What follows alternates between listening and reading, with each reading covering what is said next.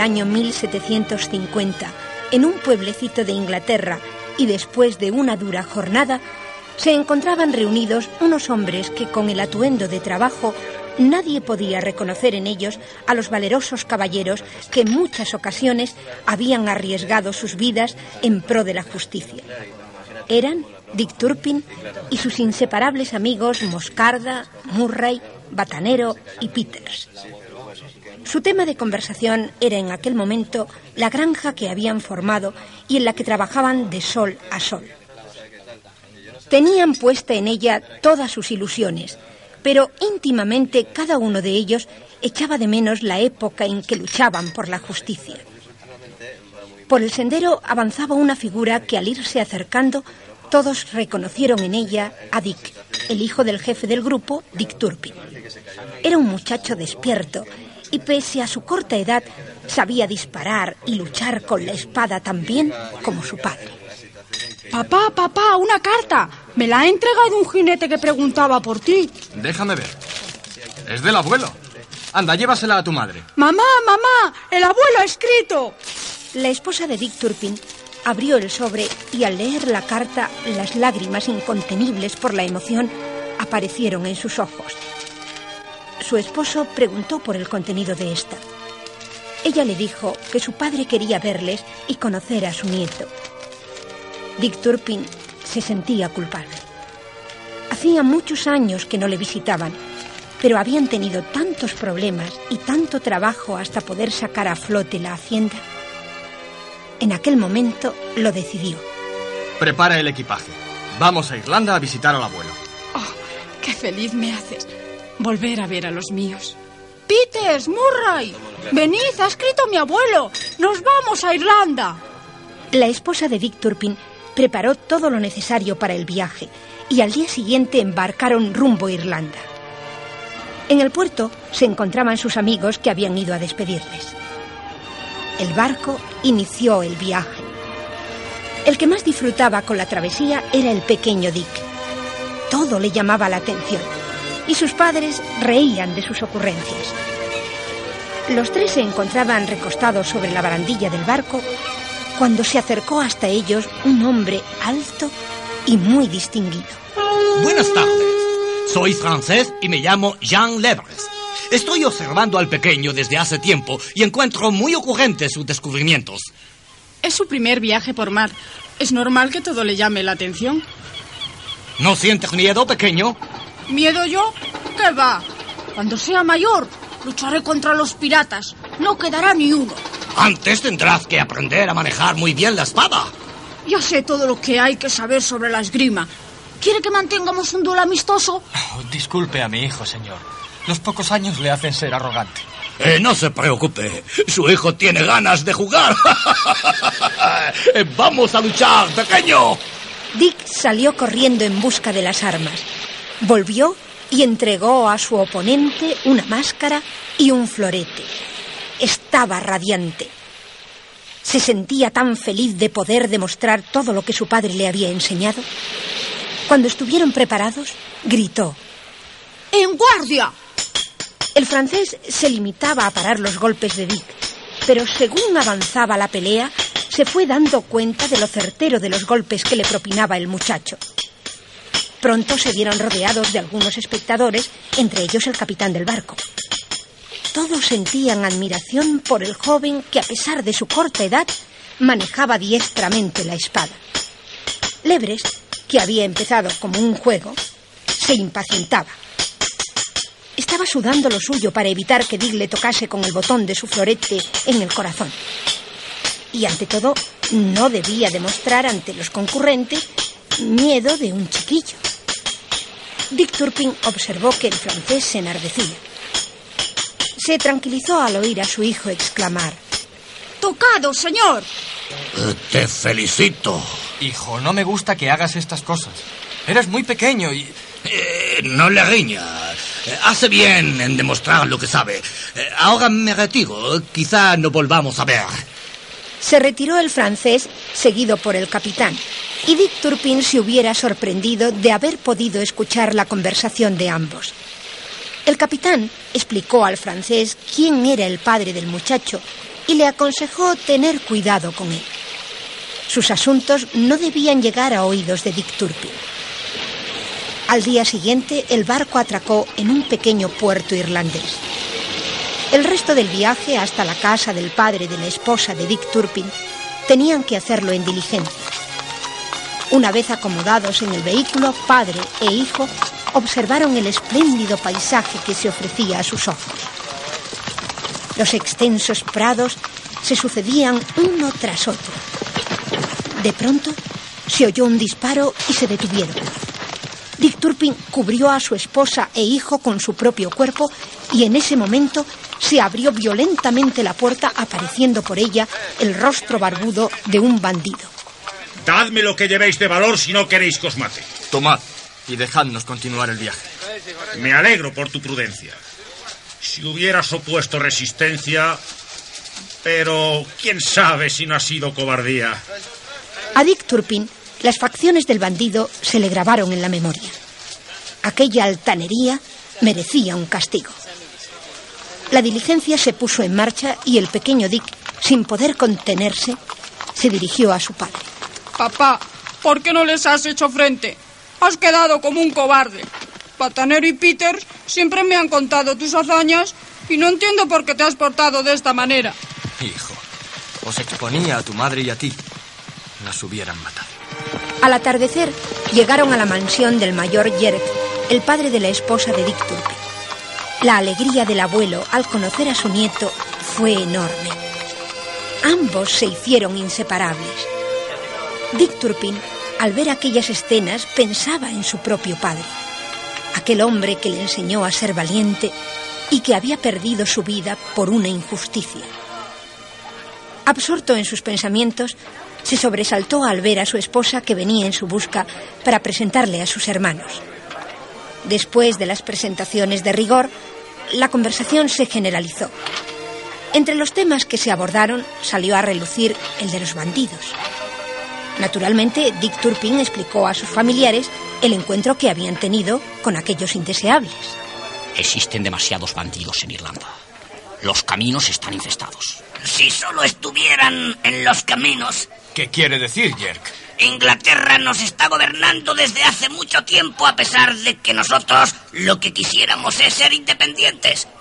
Las rebeliones solo han servido para su provecho. ¿No es así, Roland? Todo esto es cierto, Dick. No puedes saber lo que significa para nosotros sentirnos esclavos en nuestra patria. Los bandidos que os han asaltado, lo más probable es que estén pagados por el gobernador para crear un ambiente de desorden. Dick les contó cómo habían luchado en Inglaterra contra gente sin escrúpulos que solo ambicionaban el poder y el enriquecerse a costa de los pobres. Si en Irlanda se pudiera hacer lo mismo. Pero creo que aquí es imposible. Habría que atacar a los que ocupan los altos cargos. Me gustaría conocer más a fondo todo este asunto. En ese mismo instante, en otro lugar de Irlanda, conversaban tres hombres. El gobernador, el duque de Wright y el tercero era Rob, el bandido que asaltó la diligencia en que viajaban Dick Turpin y su familia. Con asaltar diligencias no se crea la suficiente inestabilidad. Con este método no conseguiremos que los irlandeses se rebelen. Tenga paciencia, señor gobernador. Déjeme llevar las cosas a mi manera. Ya se me ha acabado la paciencia, Duque de Wright. Con vuestros métodos no llegaremos a ninguna parte. Ahora se utilizarán los míos. Los irlandeses ya están descontentos. Solo tenemos que crear una situación confusa hasta conseguir que estalle la revolución. ¿Y cuál sería esa situación? Quememos sus propiedades. Tengo una idea. Todos esos bandidos que tenéis por la isla... Hicieron entrar en la sala al marqués de Gerald y entre todos trazaron un plan de ataque. Incendiarían las mansiones más importantes de Irlanda. Los propietarios apelarían a la justicia, se iniciarían las investigaciones, pero muy lentamente. Entonces, esos señores cansados de esperar tratarían de tomarse la justicia por su mano. En ese momento los soldados de su graciosa majestad detendrían a los insurgentes. La justicia no se haría esperar en este caso y se les ahorcaría. Las tierras se ofrecerían en pública subasta, adjudicándose a las personas designadas por ellos. ¿Qué le parece el plan? Creo que es excelente. Al día siguiente, Dick Turpin salió a dar un paseo a caballo llevando, como siempre, su larga espada. De pronto creyó escuchar un sonido para él muy familiar. Aguzó el oído y comprobó que no se había equivocado. Era el entrechocar de varias espadas. Tratando de no ser visto, observó que se trataba de una lucha. Desconocía los motivos de aquella contienda, pero al ver la desigualdad cinco contra uno, optó por salir de su escondite y ayudar a aquel hombre. La espada de Dick Turpin creó entre los atacantes un gran desconcierto y entre los dos lograron hacer huir a los malhechores. Una vez finalizada la pelea, Logan, que así se llamaba el joven a quien había defendido, explicó a Dick Turpin el motivo de aquel ataque. El robo no había sido el móvil. Las posesiones de su familia tentaban demasiado a cierto señor. Los bandidos, mientras tanto, se preguntaban quién sería aquel espadachín que había estropeado sus planes. Dick Turpin regresó a casa de su suegro, donde comentó lo ocurrido. En ese momento apareció Roland. Están ardiendo las propiedades de los Brick y los York.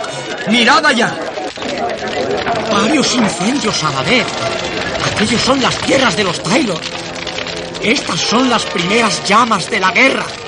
Dick Turpin pensó que eran demasiadas coincidencias. En aquel momento decidió lanzarse de nuevo a la lucha. Rob, el jefe de los bandidos, después de poner al corriente al duque de Wright del trabajo realizado, conoció por este la noticia de que Dick Turpin se encontraba en Irlanda y era el esposo de la hija del mayor Yerk. El bandido ahora comprendía quién era el espadachín con el que había luchado.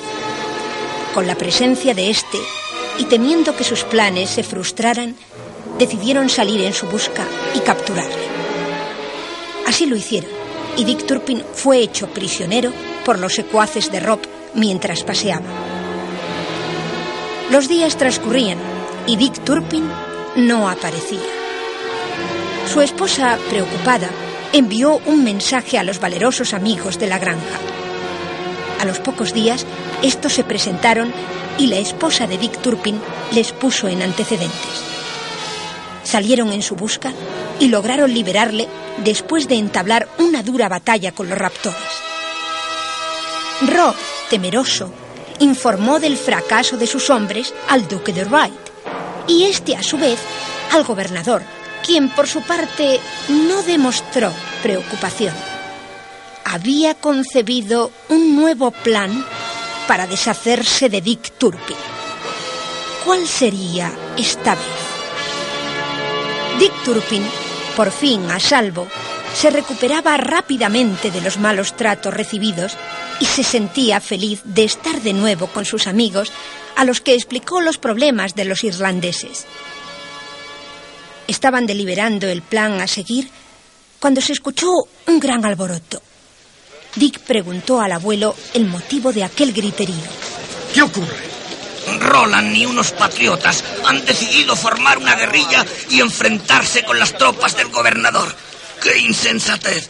Dick, por favor, acompáñame y evitaremos que cometan una locura. Trataré de hacerles desistir de sus propósitos. ¡Eh, Moscarda! ¡Peter! ¡Venid con nosotros! Llegaron a una cabaña donde se encontraban reunidos junto con Roland y el joven Logan, los propietarios de las mansiones incendiadas y otras gentes de valor. Al saber que Dick y sus amigos eran ingleses, trataron de echarlos de allí. ¡Eh, venimos a ayudaros! ¡Fuera! No queremos nada de los ingleses. ¿No decíais lo mismo cuando os presté ayuda? ¿O ya no recordáis a aquellos cinco hombres? Perdonad. Soy inglés y amo Inglaterra tanto como vosotros a Irlanda. Mi suegro me ha explicado lo que os está ocurriendo y me he propuesto desenmascarar a los culpables. En Inglaterra tengo amistades, entre ellas a Lord Walpole. Y si desistís de vuestra disparatada idea, usaré mi influencia para aclarar todo esto. Dick Turpin consiguió aplacar los ánimos de los presentes y todos aceptaron el plan que propuso. Esperarían un tiempo prudencial y si el asunto no se resolvía, Dick y sus amigos lucharían junto a ellos. Comenzarían por seguir la pista a Rob, el bandido, y sus hombres, cosa que no sería difícil ya que Dick Turpin los conocía, así como el lugar donde tenían su guarida. Lo que Dick ignoraba era que Rob y sus hombres habían sido apresados. En el castillo del duque de Wright, el gobernador y el marqués de Gerald se sentían satisfechos. Señores, la primera parte de mi plan ya se ha cumplido. Ese bandido no nos molestará más. Ahora comenzaremos la segunda. ¿Cuándo será? Esta tarde.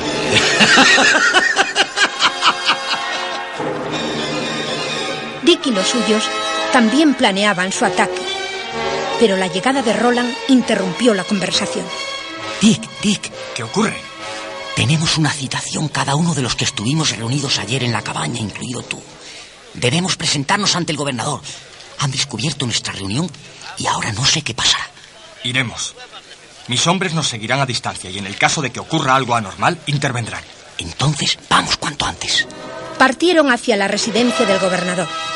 Los amigos de Dick iban tras ellos, atentos a cualquier peligro. El gobernador les recibió con gran amabilidad. Señores, eh, les he mandado llamar para tratar con ustedes sobre un asunto que a todos nos interesa. Como saben, en Irlanda están ocurriendo cosas inexplicables. Al parecer, unos bandoleros están sembrando el pánico en todo el territorio. Asaltando caminos, incendiando propiedades. Eh, usted, señor Logan, eh, tengo entendido que sufristeis una agresión y vuestras tierras fueron incendiadas. Así es, señor gobernador. Y vos, Turpin, fuisteis atacado por ellos y sufristeis varios días de encierro. ¿No es así? Pero no deben preocuparse. La justicia está vigilando y esos bandidos han sido detenidos. Ahora solo necesitamos que ustedes testifiquen en contra de ellos. Todos se dieron cuenta de que habían caído en una trampa. Se servían de ellos para eliminar legalmente a un testigo que sabía demasiado, Rob. El gobernador hizo llamar al capitán Moore. Capitán Moore, les ruego conduzca a estos señores hasta los detenidos. Y ustedes, si en algún momento me necesitan, no duden en venir. Estoy a su disposición. Una vez abandonaron la sala, el gobernador llamó al duque de Wright y este le comunicó que ya habían encontrado un sustituto de Rob. Bien, Duque, hacedle pasar. El duque volvió acompañado de un hombre y el gobernador observó que tenía un ligero acento francés. Ese hombre era Jean Lebres, el espadachín con el que había mantenido el hijo de Dick Turpin un duelo amistoso durante el viaje a Irlanda. Asimismo, el duque de Wright informó al gobernador que también había encontrado al hombre ideal para seguir los pasos de Dick Turpin. Se trataba de un irlandés, criado de un gran patriota, que como los demás había estado reunido el día en que decidieron formar la guerrilla Roland y sus amigos. Su nombre era Parkins, y en ese momento se encontraba junto a Dick y los irlandeses en la cabaña. Habían tenido que cambiar los planes, y por tal motivo se había convocado la reunión. Bien, amigos.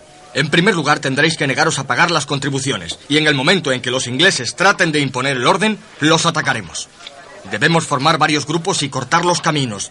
Todos mostraron su conformidad, y a ninguno le preocupaba el riesgo que se avecinaba. Los gritos de ¡Viva Irlanda libre! se sucedían cuando apareció Moscarda, que al igual que el resto de los hombres de Dick Turpin, hacían guardia alrededor de la cabaña. ¡Nos han traicionado! ¡Se acerca un escuadrón a todo galope! ¡Hay que huir! ¡Pero no lo hagáis todos juntos! ¡Vamos, Moscarda! ¡No perdáis tiempo! Se creó un gran desconcierto y por ese motivo nadie se fijó en la sonrisa de Parkins. Cada uno huyó por un camino diferente, pero los soldados habían rodeado la cabaña y fueron cayendo en sus manos. No tenían experiencia. Dick Turpin y sus amigos, en cambio, lograron salir con bien después de dejar fuera de combate a varios de los soldados. Los prisioneros fueron llevados ante el gobernador. Este, al observar que entre ellos no se encontraba Dick Turpin, furioso, mandó que fueran juzgados por rebelión y ejecutados. Entre los detenidos se encontraba el joven Parkins. Ahora no sonreía. Dick y sus hombres, de regreso en casa, conocieron la noticia de la suerte que habían corrido los irlandeses y decidieron liberarlos aquella misma noche. ¡Qué ganas tenía de acción! ¡Eh, batanero! Tú esta noche no tendrás problemas. Como eres tan negro, nadie te verá. Pero nosotros...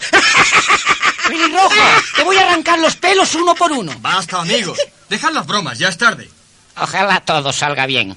El plan de Dick y sus amigos consistía en que Batanero se apoderase al precio que fuera de los uniformes de algunos soldados y disfrazados poder entrar en la prisión. La misión de Batanero fue llevada a cabo y una vez ante la puerta de la prisión, Dick ordenó al centinela que avisara al teniente. Soy el capitán Moore. Traemos una orden del gobernador. Debemos conducir a su castillo a los prisioneros irlandeses. ¿Dónde está la orden? Necesito verla. En lugar de la orden, Moscarda encañonó por la espalda al teniente y este se vio obligado a llevarles ante el centinela, el cual condujo a Dick Turpin y a Moscarda hasta las celdas, mientras Murray y Peters permanecían con el teniente. El centinela aporreó las puertas de las celdas de los prisioneros, demostrando estos su descontento. Al menos dejadnos dormir. Ya nos han interrogado. Malditos ingleses. Se fueron levantando y el centinela les ordenó que fueran saliendo. Todos iban atados. Dick y Moscarda se protegían en la sombra para evitar que alguno de ellos les reconociera y fallara el plan. El resto de la operación salió tal y como lo habían planeado. Y después de atar al teniente, atravesaron la puerta de la prisión y ésta se cerró tras ellos. Entonces, Dick se dio a conocer y la alegría de los irlandeses no tuvo límites.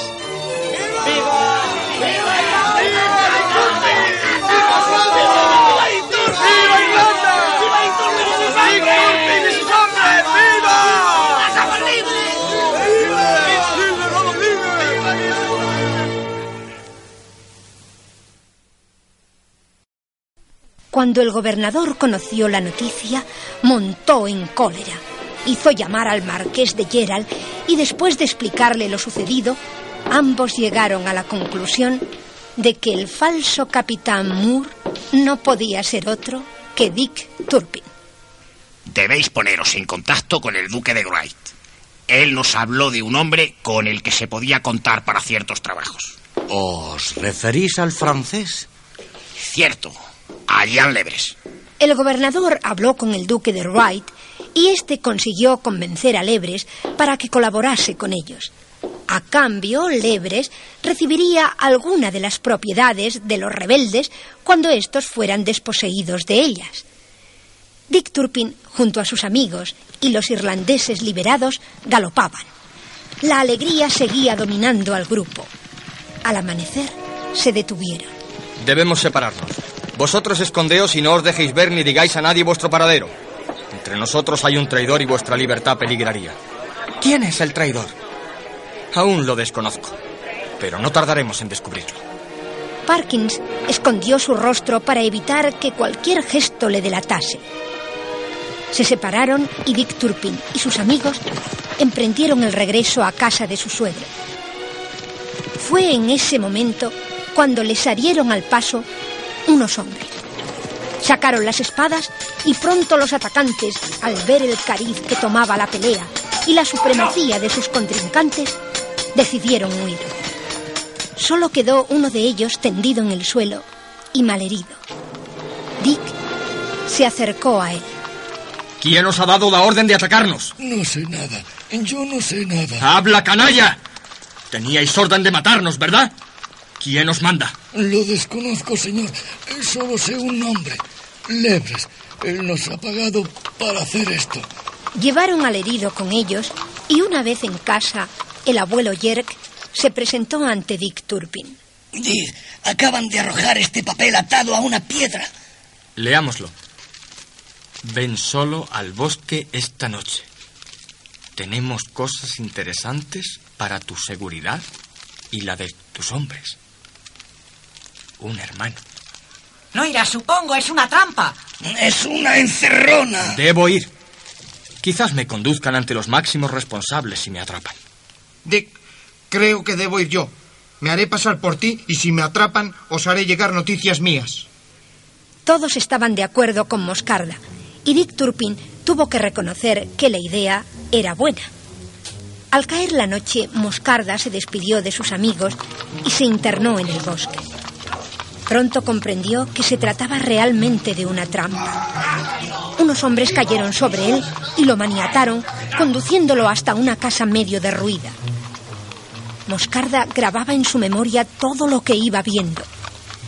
En la casa estaba el marqués de Gerald, quien, al ver que el prisionero no era Dick Turpin, exclamó: Sois unos estúpidos ineptos. Os encargué tender una trampa a Dick Turpin y matarlo. Aunque, quién sabe, conducida a ese hombre a mi castillo, Dick Turpin no abandonará a uno de sus hombres. Moscarda pensaba que todo estaba saliendo tal y como lo había planeado. Una vez en el castillo, el marqués de Gerald obligó a Moscarda a escribir una nota a Dick Turpin. Ya conocían a uno de los hombres importantes que se escondían tras el bandido Rob y Lebres, el marqués de Gerald. La nota tardó poco en llegar hasta Dick Turpin y sus amigos. Todos se apresuraron a leerla, pero no comprendían el significado de ella. Tardaron bastante tiempo en descifrar el mensaje, pero al fin... Ya lo tengo. Mirad las primeras letras de cada palabra. Dicen Gerald.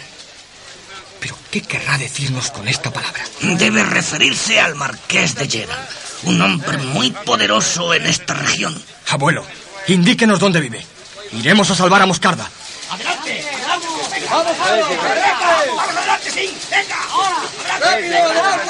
Los irlandeses que habían sido salvados por Dick Turpin y sus hombres estaban escondidos entre los acantilados. Allí sería difícil encontrarles. Al observar a cinco jinetes que se acercaban, se sintieron perdidos, pero cuando comprobaron de quiénes se trataba, recuperaron la alegría. Dick Turpin explicó a los irlandeses la situación de Moscarda y todos se ofrecieron a liberarle. Pero eran pocos hombres y había que llamar a los demás. Parkins se ofreció a ser él el mensajero y de esta forma se le brindaba la ocasión de comunicarse con el gobernador.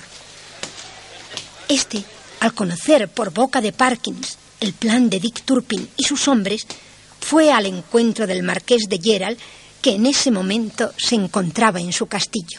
Es usted un imbécil. Dick y sus hombres conocen su nombre y piensan venir a liberar al prisionero esta noche.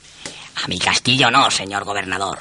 Irán al castillo del duque de White y allí les esperarán unos soldados. Esas son las órdenes que hice escribir al prisionero. No sea estúpido.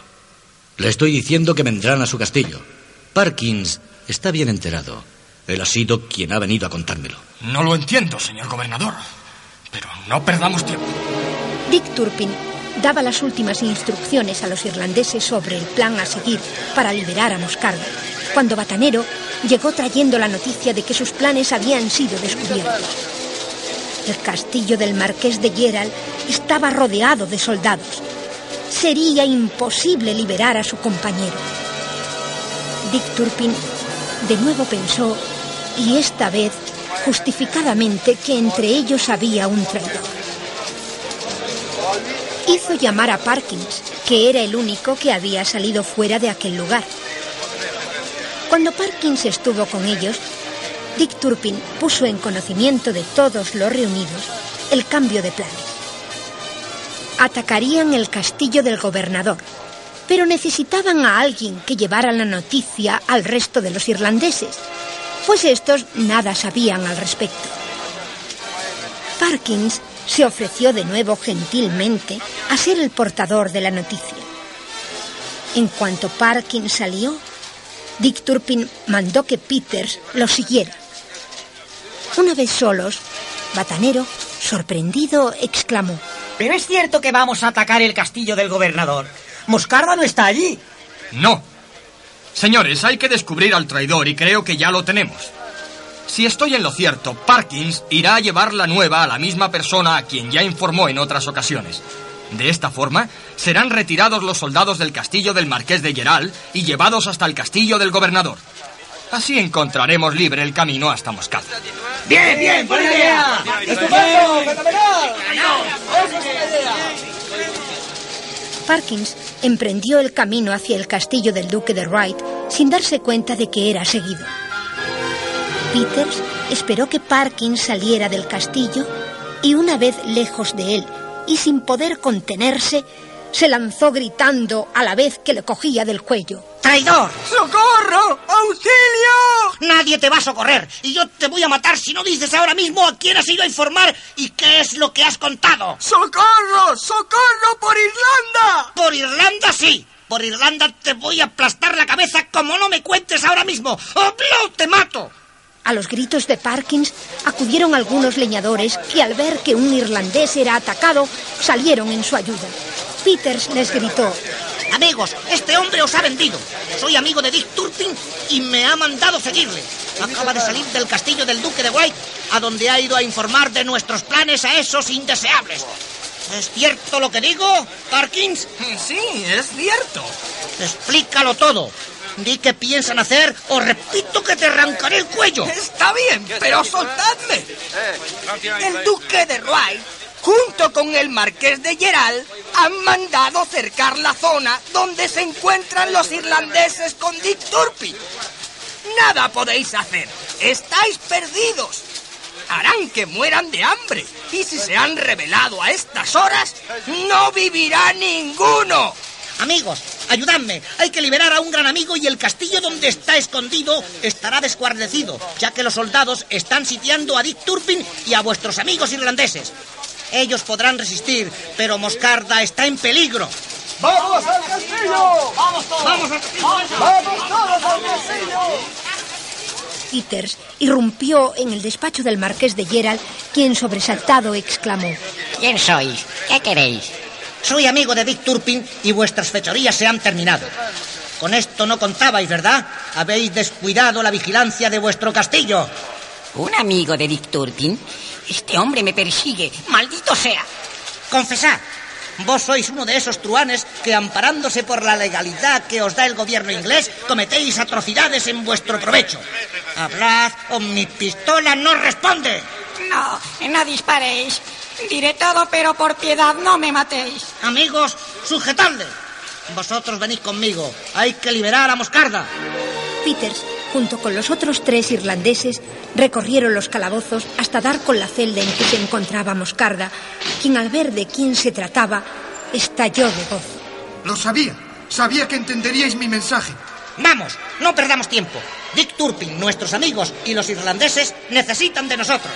Peters explicó a Moscarda la situación en que se encontraban Dick Turpin y los demás. Atacaremos a los soldados. Imposible. Eso nos colocaría en una situación peligrosa. Lo mejor será dialogar con ellos. ¿Dialogar? ¿Con quién? Con el capitán Moore. Pero ellos obedecen al gobernador. Tenemos prisionero al marqués de Geral y él puede testificar ante el capitán Moore el juego que se traen. Ten en cuenta que esto le conviene. Es la única salida que tiene para salvar su vida. No es mala idea.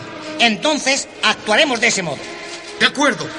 Partieron hacia el campamento de los irlandeses, no sin antes dejar un retén en el castillo del marqués de Yera. Una vez en el campamento, Peters solicitó permiso para conversar con el capitán Moore. Este accedió a la petición no sin cierta extrañeza, ya que desconocía la identidad de aquel emisario. Capitán, tengo que daros una mala noticia. ¿Pero quién sois vos? ¿Venís del campamento? Soy amigo de Dick Turpin y no vengo del campamento, sino del castillo del marqués de Geral. Y aunque os parezca mentira, el marqués es ahora nuestro prisionero. Ya entiendo. ¿Queréis negociar?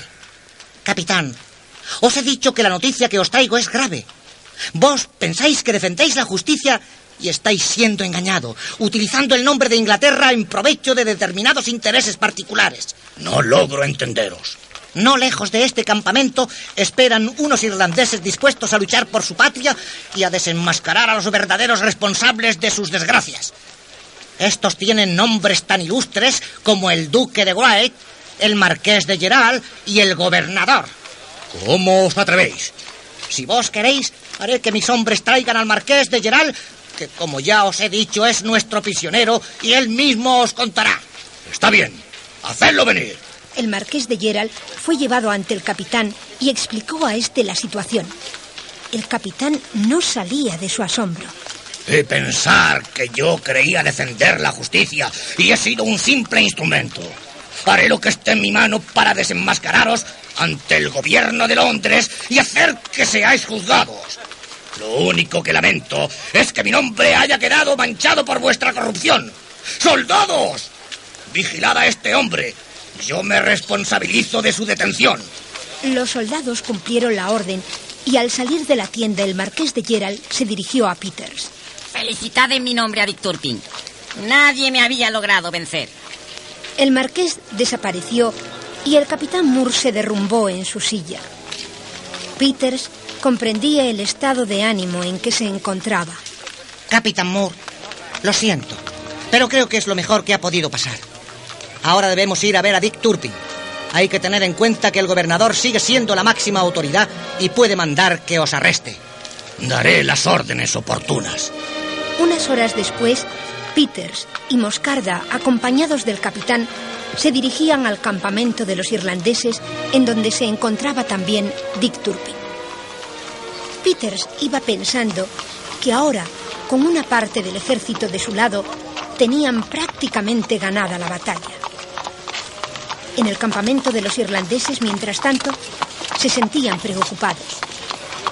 Pasaban las horas y los soldados no atacaban. Dick, por su parte, estaba preocupado por Peters. ¿Habría sido descubierto al perseguir a Parkins y le habrían hecho prisionero? La situación era angustiosa. El cerco a que les habían sometido demostraba la traición de Parkins. Dick Turpin trataba de encontrar una solución cuando oyó gritar al centinela. Se acercó a los riscos y reconoció inmediatamente a sus amigos, Peters y Moscarda. Lo que le extrañó fue ver al capitán Moore con ellos. Tras los efusivos saludos, vinieron las explicaciones. ¿Pero cómo has podido tú solo salvar a Moscarda? Déjate de bromas. Seguro que si hubieras venido tú, todo lo hubieras estropeado. Basta.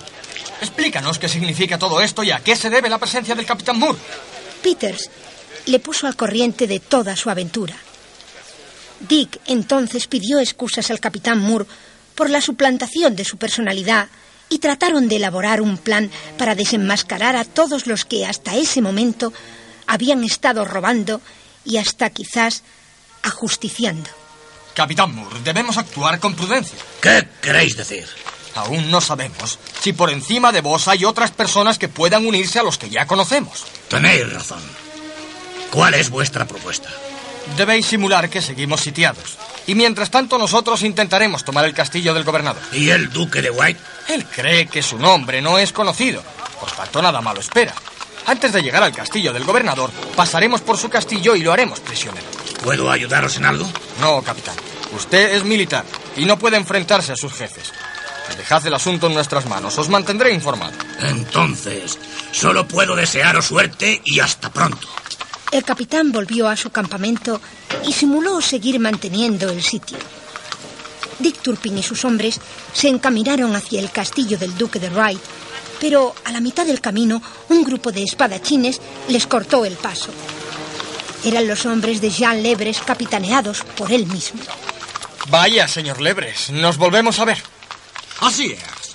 Veremos si podéis defenderos de mi espada. Tened presente que mi hijo ya os venció. ¡En guardia! La lucha comenzó y pronto Lebres advirtió que nada podía hacer contra Dick Turpin. Trató de pedir ayuda a sus hombres, pero ellos nada podían hacer por él. Los que no habían huido estaban tendidos en el campo. Al verse perdido, exclamó. basta. Eh, me rindo. Ahora vais a decirnos dónde está el duque de Wright. Porque supongo que será él quien os ha enviado. Se fue hace unas horas al castillo del gobernador. Ataron a los prisioneros y Dick Turpin ordenó llevarlos al castillo del marqués de Gerald. Una vez allí, Dick puso en conocimiento de sus hombres las dudas que le embargaban. Amigos, uno de nosotros debe ir a Londres y entrevistarse con Lord Walpole. Él es un gran amigo de la justicia y estoy seguro que intervendrá en este asunto. Comprended que no podemos luchar contra los soldados. Ellos son ingleses como nosotros y nos convertiríamos en traidores de nuestra propia patria. Pero eso nos hará perder unos días. El gobernador puede sospechar. La desaparición del marqués de Gerald, así como la de Jean Lebres, no dejará de sorprenderle. Es un riesgo que hay que correr. Tenemos al capitán Moore de nuestro lado, y él tratará de entretenerlo con su simulacro de sitio. Entonces solo falta saber quién irá a Londres. Iré yo, Dick. Conozco a Lord Walpole. De acuerdo, Murray. Te daré una carta para él. Murray embarcó con rumbo a Inglaterra. Al llegar se entrevistó con Lord Walpole, quien al enterarse de todo se encolerizó y comunicó a Murray que el gobernador sería destituido de inmediato y nombrado uno nuevo, y en este caso irlandés. Murray se despidió de Lord Walpole y emprendió el regreso. Los días pasaban y todos se sentían impacientes. El capitán Moore tenía que hacer verdaderos esfuerzos para continuar la farsa. Por su parte, el gobernador y el duque de Wright se sentían incómodos. Nada sabían del marqués de Gerald ni del francés Jean Lebres. Aquel día se encontraban juntos y compartían sus inquietudes cuando un sirviente les comunicó que unos caballeros deseaban verlos. El gobernador ordenó que pasaran. Su sorpresa fue enorme. Dick Turpin, ¡a mí la guardia! ¡Detenedle! En ese momento apareció el capitán Moore en respuesta a su llamada. Capitán, os ordeno que detengáis a este hombre. Excelencia, es un honor para mí el deteneros a vos. Sois mi prisionero. Y vos también, Duque de White. Pero, ¿cómo? ¿Qué es esto? ¿Qué significa? Significa que vuestro mando en la isla ha terminado. ¿Han triunfado los insurrectos? No. Ha triunfado la justicia. El gobernador y el duque de Wright fueron conducidos a las mazmorras del castillo que les había servido de cobijo para sus fechorías. Aquella tarde había fiesta en la mansión del abuelo Yerk. Después de algunos días de trabajo a las órdenes del nuevo gobernador, Dick y sus amigos podían descansar y celebrarlo. Hijos, vinisteis a pasar unos días de descanso y en vez de paz os encontrasteis con la guerra. Ahora que estamos en paz, podéis quedaros un poco más. Sí me gustaría, pero tenemos la granja abandonada y... La granja no te necesita tanto como crees. Puede marchar perfectamente sin ti. Se cree imprescindible. Bueno, yo... Ni bueno ni nada. Nosotros nos volvemos a Inglaterra a cuidar de la granja y tú te quedas aquí. Querida, ¿tú qué piensas? ¿Quieres quedarte? ¿Y tú, hijo? Claro que sí, Dick. Oh, sí, papá. Por favor. Está bien. Todos estáis en contra mía. Sus amigos se habían ido retirando y en el jardín, al escuchar las risas del pequeño Dick, comprendieron, no sin cierto gesto de melancolía, la decisión final de Dick Turpin.